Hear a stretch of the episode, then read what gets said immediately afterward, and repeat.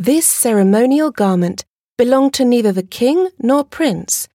It belonged instead to one of the Pairs de France, or the peers of France. In 1814, King Louis XVIII re established the Peerage of France, which was a council composed of French nobles that had existed in the Middle Ages and then disbanded during the French Revolution. Louis XVIII granted considerable legislative power to this Chamber of Peers. This chamber, with its authoritative power, paved the way for today's French Senate. Its representatives were members of the aristocracy, appointed by the king for life, and there was no limit on the number of peers. When they were appointed, they would receive the ceremonial robe and the gladius sword that you see before you in the display.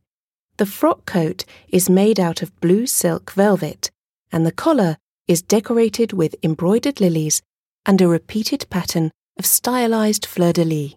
The cape, also made out of blue velvet with embroidered lilies, is lined with satin and trimmed with ermine.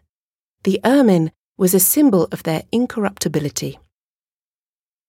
These garments belonged to the Count of Bourmont, who began his military career fighting against the armies of the French Revolution, alongside the Prince of Condé and the Royalists. He was initially made a war prisoner at the advent of the Empire, but he eventually offered his services to Napoleon I and resigned from the Imperial Army after an article was published announcing the fall of the Bourbons.